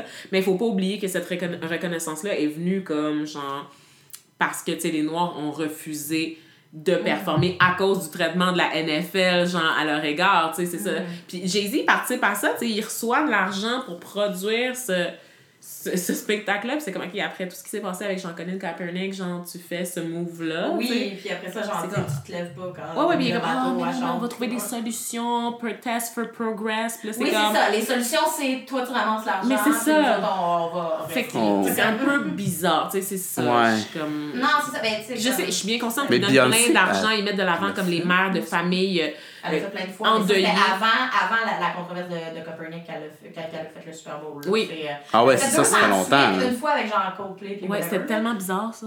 Parce que c'était tellement pas bon Coldplay qu'elle est arrivée. puis Elle est arrivée en Bon, non, on va renfort. faire quelque chose. Non, mais ils ont appelé Beyoncé et Bruno Mars, genre. Tu sais, quand t'as besoin d'être trop. tu sais.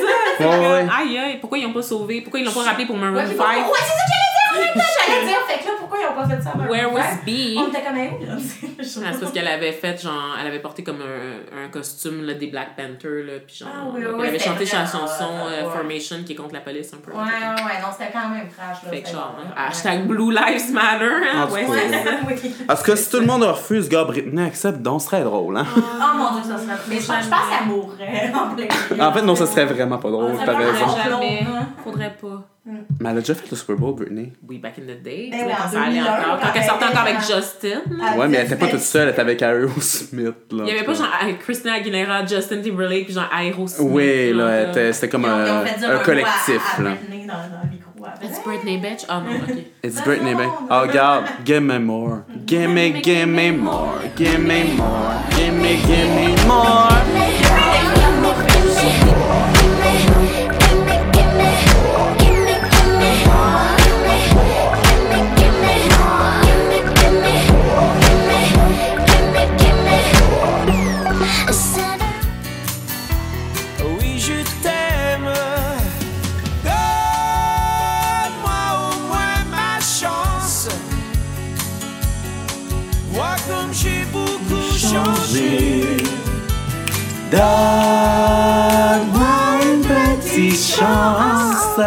T'es vraiment aux percussions.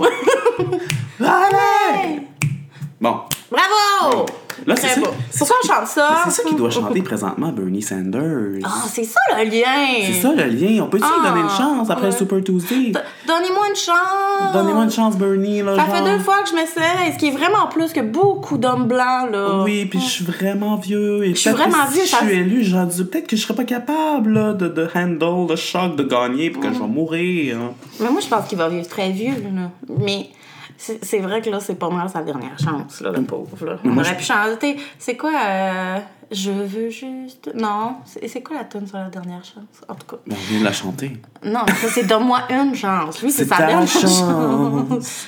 C'était quoi, C'était Star ta Academy, ça? Jean-Jacques Goldman. Jean-Jacques Goldman. Ah, ok. Il y a toujours une tonne de Jean-Jacques pour toute occasion. ça, je pensais.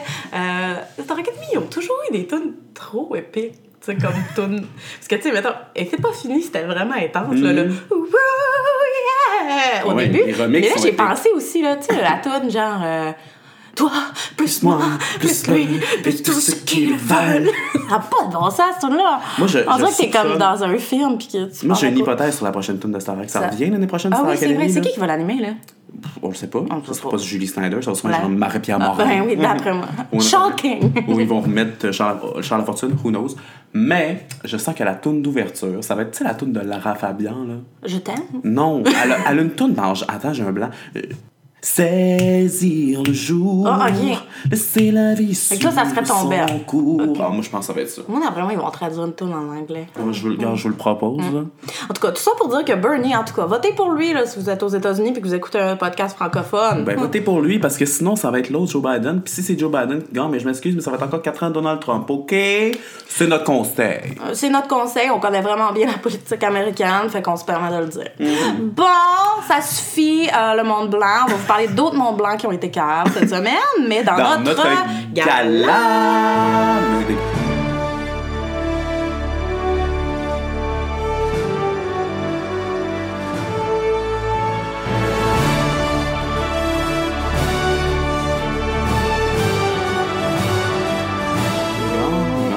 OK, donc Fait que là, là, on est, on est allé en finesse cette semaine. là. Encore une fois, euh, on a voulu que ça soit quand même en lien avec notre sujet aujourd'hui, euh, mais on n'a pas eu le choix euh, d'aller, de pas juste rester dans le racisme, mais d'aller dans le sexisme, parce que tout le monde se surpasse cette semaine. Donc, Mais le premier est allé dans les, dans les deux, là, aussi. Oui, c'est ça. C'est pour Oui. ça que moi, je trouve qu'il aurait dû gagner, mais en même temps, on a quelque chose de tellement gros comme il fallait qu'il soit ex aequo au moins. C'est ça, Euh, tout est en France, hein, un grand colonisateur, donc euh, aucune Je, surprise. je veux juste préciser que j'ai vu cette nouvelle-là passer à- grâce à notre invité euh, Vanessa Destinée, Destinée, donc euh, qui l'a partagé. Donc, on a juste- officiellement euh, la directrice euh, artistique de notre podcast. Donc euh, merci euh, Vanessa encore une fois de faire la job pour les blancs. C'est très gentil. Euh, donc cette semaine, euh, on veut souligner les efforts de Vincent, Vincent Cassel. Qu'est-ce qu'il a dit Vincent Cassel? Laisse- je, vais mettre, je vais mettre une musique euh, de circonstance. Oui. Musique de Jungle Fever. Elle chante tout, toujours, Virginie. Je vais mettre I'm a Slave for je, je non, mettrai pas no ça. thanks, coupe au montage. Ouais, ouais. Euh, Euh, donc, qu'est-ce qu'il a dit, euh, Vincent Cassel, Thomas? En fait, c'est une, c'est un extrait d'une déclaration qu'il a fait dans un magazine français euh, dans lequel on lui a demandé la question suivante. Qui sort avec une jeune femme de 19 ans euh, noire. Bon, Ouais, voilà. voilà. voilà. Et on lui demande qu'est-ce que vous aimez chez elle et au pluriel? Donc la pluriel. question précédente elle concernait euh, Probablement, tu sais. Cette non, communauté ici, de personnes. f- Femme noire. Femme noire, disons-le. Il dit Oh, Je ne sais pas, j'ai- l'impression que chaque personne est une recette unique. Le jour, je peux dire la mangue avec le porc, c'est pas bon. Et le lendemain, goûter et dire Putain, mais prépare comme ça, c'est le top, hein. Jeune, j'avais ce qu'on appelle la jungle fever. hein. Je n'étais qu'attiré que par les femmes métisses ou noires. Puis j'étais spécialisé par les filles asiatiques. Et ensuite les petites re rebeux. Comment on dit ça? Rebeu Re- parisien. Rebeux parisiennes. J'ai réalisé que quand on est spécifique, on ne s'intéresse pas aux gens. Tellement ouvert d'esprit. Tellement ouvert d'esprit. Il y a beaucoup de choses là-dedans. Là. J'aime ça que, tu sais, il parle de ses goûts alimentaires avant de parler de ses goûts de personnes, comme si c'était la même chose. C'est Oui. comme manger Oui. d'été du monde. Exactement. C'est comme t'as des goûts, puis Ouais. c'est indiscutable, hein, surtout les goûts. Hein, c'est pour ça que les gens. Qui, euh, comme ça, c'est top. Donc, un mélange, ça fait Oui. vraiment top. Ah, ben là, je l'aime cette personne-là, Ah c'est ouais. correct. Elle goûte bon celle-là, tu sais. Donc, un peu comme les gens qui disent que les, les goûts, ça ne se discute pas, puis que c'est pour ça qu'ils datent pas des gens trans, tu sais, parce que, Exactement, ça se discute Ça pas, se les discute pas, non, là. non, non. Moi, j'aime pas ça, ça, tu sais, puis ça se discute pas, les goûts. Non, on- nos goûts sont décidés par les critères sociaux qui ont... La société qui a été construite autour de nous. On n'est pas unique, on pense pas dans une bulle, tout le monde. Vincent Cassel n'est pas différent. Et surtout, pour un acteur populaire, très populaire, acteur international qui euh, est français, je pense que c'est quand même assez facile de faire le rapprochement avec des situations de pouvoir et euh, ce genre de déclaration. Moi, je me demande à quel point t'es déconnecté pour déclarer ça à une entrevue parce que qui est publiée. complètement inacceptable, mais aussi gênant.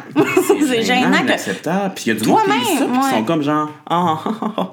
Non, mais toi-même, tu te dis Absolument, pas, chacun ses goûts. ça n'a pas de bon sens. Voyons donc. Ouais, du monde qui font « Oh, oh, sacré Vincent Cassel, il n'y en a qu'un. La Jungle Fever. » Jungle Fever. Jungle Fever. Hey, c'est Parce trash, que là. les, les, femmes, euh, les femmes noires viennent de la jungle. De la jungle, Mhm. c'est animal, tout ça. Là. Il y a beaucoup de... Le, le- le cliché. Oui, merci beaucoup, Vincent. Mais ça, c'est vieux comme le monde. C'est cette espèce d'attitude française, oui, mais pas unique aux Français, qui est un peu de banaliser ce genre d'hommes-là, que c'est des hommes qui sont oh, épicuriens, qui aiment la vie, qui aiment le sexe. C'est toute la même chose, Mm-hmm. ça. Euh, Puis ça fait de mal à personne. Ben non, ça fait mal à Mais des ça- gens. Ça fait mal à des gens sur des décennies. Puis on s'en sort pas tant qu'on ne dénonce pas, puis tant qu'on ne dit pas que ces comportements-là sont inacceptables. Mm-hmm. Mais tant que ces personnes-là seront en charge, puis qu'il n'y a pas quelqu'un qui va gueuler et s'en aller, ben, il arrivera Ben, rien. ça. Ce qui nous amène à la deuxième portion de notre prix, parce qu'on avait dit qu'il était ex aequo. Alors, on peut appeler ça le gala gros cave français, je pense.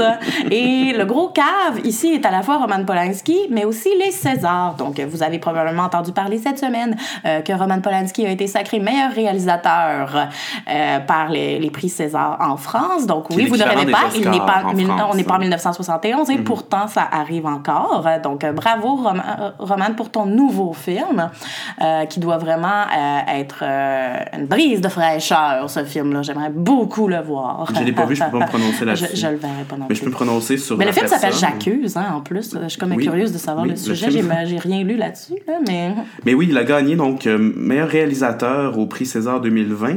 Et le prix qu'on remet toujours à une personne complètement déplacée et ignoble. On, le- on le remet aujourd'hui. Un autre prix à ajouter à sa collection, Roman Polanski. Mais moi, je remets aussi un vrai prix, un, un prix euh, sincère et positif. Un prix Bravo, madame. Un prix Bravo Madame. C'est juste mon chum qui s'en va fumer du pot, c'est correct. OK. Un prix Bravo Madame euh, à l'actrice qui a quitté, donc Adèle Haenel, qui a quitté la salle sur le champ dès que le nom de Roman Polanski a été euh, prononcé euh, au gala. Donc, euh, qui- il y a quand même eu des applaudissements, hein, ça n'a même pas été. euh, et elle, elle, elle a quitté en criant la honte. hein. Ouais, c'était c'est le- ça, genre, ah, si je taboute, puis elle est partie. Mais Ouais. elle, elle, elle s'est fait agresser sexuellement quand elle avait 12 ans. là, tu sais, ce Aussi. qui est. euh, Roman Polanski, une de ses victimes, là, 12 ou 13 ans, Aussi. je me rappelle pas. Oui, oui, Donc, je pense qu'elle était juste comme là, je taboute. Depuis 40 ans que c'est connu, cette histoire-là. presque- Ouais, c'est ça, presque Il 50 gagne le- ce prix-là quelques jours après que Harvey Weinstein ait euh, été reconnu coupable. Mm-hmm. Donc, on voit un peu le retard qu'a la France par rapport au mouvement MeToo. Là, Et- Ouais, mais de toute façon, c'est facile aussi de pointer la France. C'est un peu partout, là, tu sais, comme... Le fait qu'il y ait eu un procès, ça fait que, que les États-Unis paraissent bien, entre guillemets, mais Non, non, veux dire, cette absolument, culture-là, je veux dire, pour un, à Harvey Weinstein, il y en a Il y en a des d'autres, donc euh, le, le problème est loin d'être réglé, mais Absolument. je comprends ce que tu veux dire, parce qu'il y a toujours une espèce de, de vent, justement, tu sais, de... Mais je c'est sais pas, j'ai vraiment l'impression que c'est un esprit de colonisateur de « Ah Ah, oui. on fait mal à personne ». Mais moi, c'est surtout le, le contraste. Là. Je veux Mm-hmm. dire, t'as- le plus grand producteur des États-Unis, ben, grand Mm-hmm. en termes d'argent, mettons, là, qui tombe, ben, qui, qui est reconnu officiellement coupable Mm-hmm. grâce à un mouvement de masse mondial, qui ça a tout pris pour le faire tomber.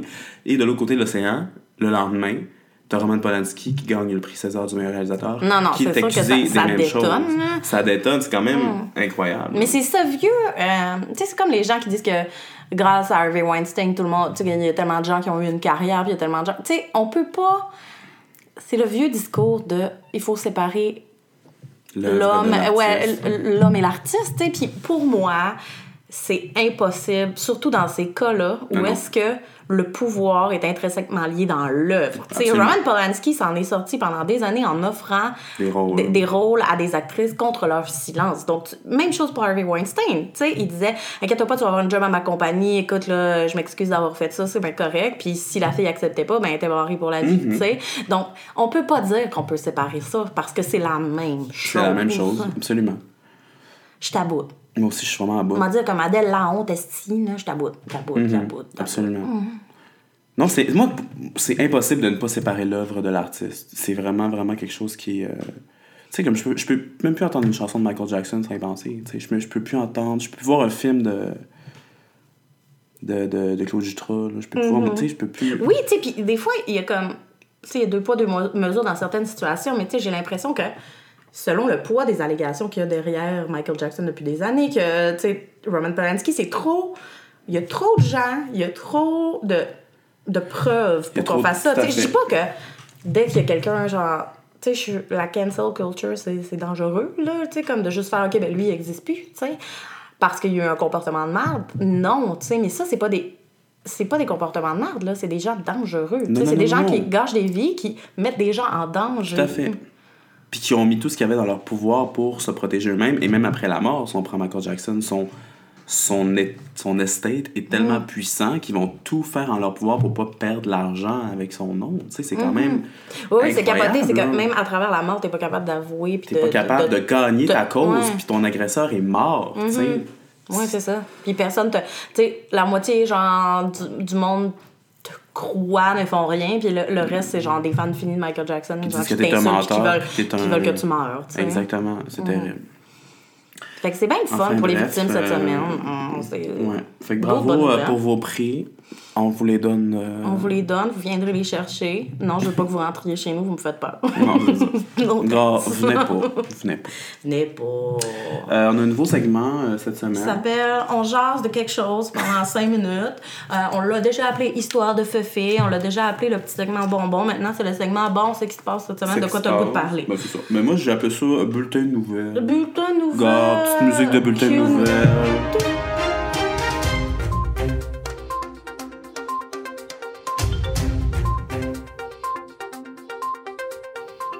C'était ça le jingle, tu Ok. comprends-tu? Ok, On est- là, on- c'est pas là- aussi bon que Virginie. là. Non, mais on est, on est avec Céline Galipo. Là. Mm. Là, on est dans, dans le même style que Céline Galipo. Parce que si vous vivez pas sur la même planète que le Britney Army, vous ne savez sûrement pas quels sont les développements dans la vie de Britney Spears. Vous nous Et- connaissez, on, on est très fan de Britney, mais on est surtout Moi, je- fascinés je suis par ce qui se passe en ce moment avec elle. Oui. en fait, parce que c'est un peu malsain, mais bon, je- c'est ça qui se passe. En fait, c'est juste fascinant.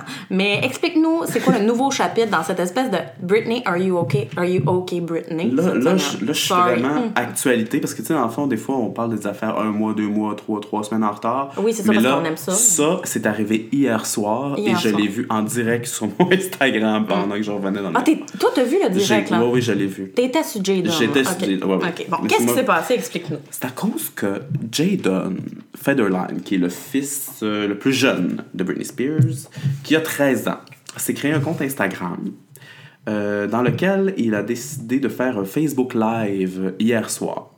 Un Facebook Live sur Instagram? Un Instagram Live. OK. Excusez J'ai encore... OK. Un Instagram Live. OK, Mais il a peut-être... Tu sais, des fois, tu peux mettre ta story sur Facebook. Il a peut-être Mais c'est la même Hmm. compagnie maintenant, ça a été racheté. Ah, oui, c'est- écrit Instagram by Facebook. C'est vrai. Mhm. Fait que, regarde, j'étais pas si loin. Euh, donc, c'est ça, il a fait un Instagram live. Ça Le- pas. Hmm. Oui, il fait Continue. Euh, et là, évidemment, tous les fans de Britney Spears se sont, se sont euh, connectés avec Jaden Federline Tout pour, le monde capotait. pour lui là. poser des questions sur sa mère, qu'est-ce qui se passe. Puis on lui demande est-ce que tu as vu passer le Free Britney Movement? Oh my god. Jaden, déjà, personnalité Est-ce limite à que tu es 13 au ans. courant du conservatorship de, de ta mère? Comment tu trouves ton grand-père qui est très controversé dans cette histoire-là parce que c'est lui qui contrôle la tutelle? Et il a quand même répondu à plusieurs questions au travers de plusieurs sacs Ah, et insultes homophobes. Il a quand même... Il est très Mais bien... il a dit des choses quand même brillantes. Puis j'aime beaucoup. Il commence à être. Il est quand même vraiment chill, là. Tu sais, il est comme juste. Ben, ça, c'est de la merde. Oui, oui. Mais tu sais, lui demande How do you feel about the Britney movie? Il dit How do you feel about Britney? I don't know. wow. I don't care. know. Puis, euh, when, when your mom break free, do you want your mom to break free? Puis il a dit genre, yeah, I guess. yeah, I guess I, I'm trying to do stuff, but like they're all over me. Donc il a dit, j'essaie de faire des affaires, mais ils m'en empêchent ou ils sont après moi. Donc il a comme Probablement qu'il y a un contrôle de l'équipe. Mais là, il était chez son père. il a un il peu, était sur Kevin. oui, mais il a un peu avoué qu'il y avait un contrôle. là, qu'ils ont- Ouais. Quelques questions qui ont été répondues ou il dit n'importe quoi puis il y a 13 ans. Mm. On se rappelle qu'il a dit à un certain moment euh, je vais vous raconter l'histoire intégrale de ma mère si j'atteins 5000 abonnés à Instagram. Donc, il y a quand même un petit besoin d'attention derrière derrière ça, ouais. Mais moi, j'aime ça, ça brasse les affaires un petit peu parce que là, après euh, cette semaine, on a vu des belles photos de Britney qui a l'air complètement en santé. Lol. Elle prend des photos avec son chum qui, pour vrai, sa photo, là, euh, Ah, c'est inquiétant, là. ouais. Tu sais, genre, je veux Ouais. pas. Tu sais, des fois, t'as une pas bonne photo de quelqu'un, mais là, tu sais, elle, a des, des cernes vraiment intenses, puis je sais pas trop, là. Mais là, il est arrivé, à- elle a vraiment beaucoup, dont trois fois la même photo. Ouais, c'est ça, mais c'est un peu inégal, là. temps-ci. vidéo d'elle qui se brise le pied, qui Ah. se casse le pied, qu'on entend très clairement le bruit. Ouais. C'est vraiment. Euh, ah, ça pose ça. On se demande vraiment qu'est-ce qui se passe. Elle a un plan, puis c'est pour ça qu'elle va pas à l'explosion de zone. Moi, j'ai hâte qu'elle qu'elle fasse une entrevue avec Oprah, là, Mm. puis qu'elle exprime tout ça. Là. Comme, comme Lindsay Lohan a Lindsay fait. Lohan avait fait. Elle l'a fait, Lindsay. hein. Elle a dit, j'ai juste fait de la coke genre 15 fois. Genre, j'en fais plus, là, je me suis vraiment repris en main. hein. genre 15 fois. En tout cas, bref, tout va bien. Euh, free Britney, Free Britney. Free Britney. Fait que là, c'est ça qui se passe euh, pour Britney. On espère que son fils se fera pas trop réprimander. Non, ce parce que le compte a été suspendu et mis privé. Et là, ils font vraiment euh, de la réparation, en ce moment, du damage control, qu'on appelle en anglais. Comment ça en Ouais. français? Ah, ben, contrôle de. Contrôle de dommages. Et, euh, Vous nous le direz dans les On ne le commentaires. dit rien, on sait pas parler français. Non, c'est un podcast vraiment franglais. Oh, c'est franglais, Fred. Nous autres, on est vraiment comme. From Montréal, hein. Bicultural, multi. On n'est pas péquistes. Multi- Multilanguage. Pas, ouais, pas, pas, pas péquistes. On n'est pas fake. Pas caquistes non On les a-tu dit que Guy Nantel, il nous, il nous a liké sur... C'est quoi, Guy Nantel, Ah. point premier ministre ou quelque chose de même, nous a liké sur... nous suit sur Oui. Instagram. Parce que je sais pas si c'est parce qu'on a mis un hashtag Guy Nantel un moment. J'ai Mais peut-être mis ça, mais je m'en rappelle plus. Ouais, mais tu sais, genre. Mais euh, eux autres, ils font juste le faire Liker, automatiquement, ils regardent pas. Mais là. c'est tellement drôle. c'est tellement drôle. On est tellement contents. En fait, c'est pour eux qu'on fait le podcast. Maintenant, on s'en fout de vous autres. C'est juste pour Guy Nantel, point premier ministre. On n'a pas eu de nouvelles hein, de Guy Nantel. Il me semble qu'il est très silencieux. Non, en très ce moment. silencieux. Hein? Mais gars, fan Gars, de Nantel, je vais être gars, premier ministre. Je, gars, je vote pour lui. Hum, je pense qu'il va écrire des livres après. genre, euh, qui veut la peau du Parti québécois? C'est de la faute à tout le monde, sauf à moi, comme Jean-François Lisée. Hey, là, on change de sujet drastiquement. euh, oui, mais non, d'autres mais... gobelins. Ouais, mais toi, pour ça, cette semaine, euh, petite semaine, Émilie? Hey, moi, pas grand chose. Mais là, tantôt, je suis allée dans le Chinatown, puis justement, ça me fait penser euh, que je suis tannée, justement. J'ai vu des, des photos sur Internet de Ben ça. oui, j'ai vu mais, ça, t'as partagé ça tantôt? euh, Il y a des gens qui ont comme. euh, euh, fait des graffitis sur les lions à l'entrée du. euh, tu sais, il y a comme des statues de lions qui ont été données par euh, l'ambassade de la République de Chine, blablabla, au, au début du, du Chinatown. Puis là, il y a des gens qui ont vandalisé ça. Il y a un temple aussi qui a été vandalisé dans le Chinatown. Donc, ma gang de gros estis de pouvez-vous comme pas faire ça? C'est pas. Un virus ne se développe pas à cause d'une minorité ethnique dans une, euh, dans une ville. Tu c'est pas parce que t'es dans le quartier chinois que c'est la réponse à tous tes problèmes de blâmer ça là-dessus. Un virus, ça arrive. Quand ta grand-mère pogne la, la, ta- la grippe, là, t'es-tu fâché après le monde à la pharmacie qu'ils y ont donné? Non. Même principe. Vous Gars. faites juste ça pour justifier votre hostie de racisme. Gars, Puis je. J'aime tellement ce que tu dis que je vais isoler ce bout-là de notre podcast. Là. Je vais le partager sur Internet. Puis dans l'URL, je vais écrire genre XXX grosse boule pour que genre, tout le monde l'entende. On va faire un site internet, là, xxsgrosseboule.com. Puis rien que moi qui est comme ma, ma crise de petite gang de racistes que je taboute. Euh, je taboute, je taboute. Puis je les ai pas vus quand je suis allée tantôt dans le Chinatown. Tu sais, c'est une fois rendu là que euh, ma serveuse euh, au euh, magasin de fondue, parce que j'étais allée manger de la fondue, un magasin de fondue, un restaurant, j'étais allée manger de la fondue à midi. T'as mangé de la fondue Ben, chinois. ça, c'est bon. Chinois. Non, Ah. japonaise en plus. Moi, j'ai- Appropriation, Émilie. Non, Je célébration. suis mal à l'aise. Je vais couper ça mon temps. Non, mais c'est de, c'est de l'appréciation, tu le sais, là. Tu sais, moi, j'approprierais jamais, là. Euh, comme les gens avec les dreads. Mais bref, ce que je veux dire, c'est ma serveuse qui m'en a parlé du coronavirus parce qu'elle avait vraiment peur parce que faut qu'elle retourne au Japon. Puis là, au, au mois de mai, comme, puis là, elle a peur de pogner le coronavirus parce que là-bas, tu sais, c'est vraiment plus intense qu'ici. Sais-tu quoi? Je donne un autre trophée à ta serveuse. Gala, maman. musique de gala. Ma serveuse que j'ai pas compris son nom, mais je l'aime. T'es-tu allé au Nouveau Verdun, coudon? C'est la même serveuse que j'ai eue? Au Nouveau Verdun? Ben oui, mais je t'ai parlé de la serveuse euh, xénophobe et raciste que j'ai eue au Nouveau Verdun. Non, ma serveuse était. La mienne était japonaise. Ah, elle était- Elle vient du Japon, c'est Ah. ça. Puis elle avait peur, là. De retourner chez eux parce qu'elle a dit, là, le, le virus qui est comme intense. Puis Ok. elle avait peur. Elle, ses peurs sont justifiées. Ben oui. Pas xénophobe. Tu- Ah non. On en a-tu parlé la semaine passée? Oh oui, on en a parlé, Oui, c'est ça. on La- on Ah ouais, non, mais c'est ça, la grosse conne, là. Mais c'est ça, tu sais, elle, c'est pas une madame blanche qui Non, non. sert à Verdun puis qu'il l'aura pas le coronavirus. Elle est comme, oh shit, en ce moment, je suis au Canada, je suis vraiment bien. Puis là, à cause de mon visa, faut que je m'en retourne. Puis je sais pas qu'est-ce qui m'attend, tu sais. Là-bas, c'est sérieux, tu sais. Puis ici, c'est juste là, le monde qui panique pour un virus. Moi, je veux juste vous dire que j'habite à côté de l'hôpital de Verdun. Ouais. Dans le seul cas, il y avait un seul cas au Québec. Mais là, il a été transféré à l'hôpital juif, là. Ah. Ils suivent, là. Ils ont mis un GPS. je l'ai pas pogné. Regarde, je l'ai pas pogné. Mais mon plus grand rêve, c'est de le pogner, on dirait. Le Juste- strass. Ouais, le strass, là. Ah, c'est vrai, on avait ce joke-là. Moi, mon plus grand rêve, c'est de pogner la H1N1 et la grippe aviaire en même temps. La grippe porcine. Puis d'écrire un statut genre gorge gelée. Gorge gelée, crissez-moi patience pour 7 à 14 jours, s'il vous plaît. Ouais. Ne venez pas me Genre, voir. je vais guérir, là, parce que c'est ça. Et moi, Mais- tu sais que quand j'avais été hospitalisée pour ma pneumonie à 17 ans, euh, j'avais fait une grosse, grosse, grosse pneumonie, manqué mourir, etc. Puis là, Hey, j'avais- ça de même. Mais c'était. Hey, Pas de lutte, hey, pas rien. Pas de lutte. ben oui, je manque mourir, moi, une fois de temps en temps. Juste rappeler au monde. Ben là, l'apprend, je, je l'apprends en même temps que tous nos auditeurs, Max et Manu. Allô, on vous Max salue. Ah, les autres. Non, Manu n'écoute pas, je pense. Manu, écoute des, des Ah, bouts. ok. Des bouts. Mais si t'écoutes, Manu, désolé, mais il y en a trop. Ah, gars, il sait, là. Mais c'est ça, fait que j'avais pogné une pneumonie quand j'avais 17 ans, puis c'était en même temps que la H1N1, fait que j'avais été isolée. À cause de ça, tout le monde qui venait me voir était obligé de mettre genre une combinaison genre d'astronaute. Ah. T'as vécu ça? Ouais. C'est quasiment un film. Ah ouais, c'était hot. mais là, il était comme, on est sûr que tu l'as pas presque, mais il faut quand même prendre ces mesures-là parce qu'en ce moment, il y a ça, tu sais. Puis c'était correct pour moi aussi parce que j'avais une pneumonie, fait que si je pognais ce virus-là, c'est sûr que je mourrais, là. Ben Mais- oui, on voulait pas que tu meurs. On voulait même que pas. Fafi. 17 ans, mort. Lien que je fais, il n'y aurait pas eu Fafé. Il y aurait pas eu. tu sais, Il est pas comme. J'aurais pas eu. Tu sais, je t'aurais pas connu, ça aurait plat. Et il y aurait pas eu ce bon podcast de qualité où est-ce que ces filles-là font vraiment beaucoup de recherches. Oui. Ils travaillent vraiment fort. Mais c'est bon. Fait qu'on est content que je sois en vie, puis on aimerait ça que la gang de racistes se ferme la gueule, puis au pire, pogne la grippe pour 7 à 14 jours. Ça nous ferait du bien que vous dormiez dans vos lits. Fin. Fin du podcast. Qu'est-ce qu'on Ah oui, puis on voulait euh, célébrer euh, l'héritage noir, puis on a oublié dans notre liste tantôt à notre amie Vanessa que beaucoup a apprécié qu'on y nomme euh, tout le monde de noir euh, au Québec.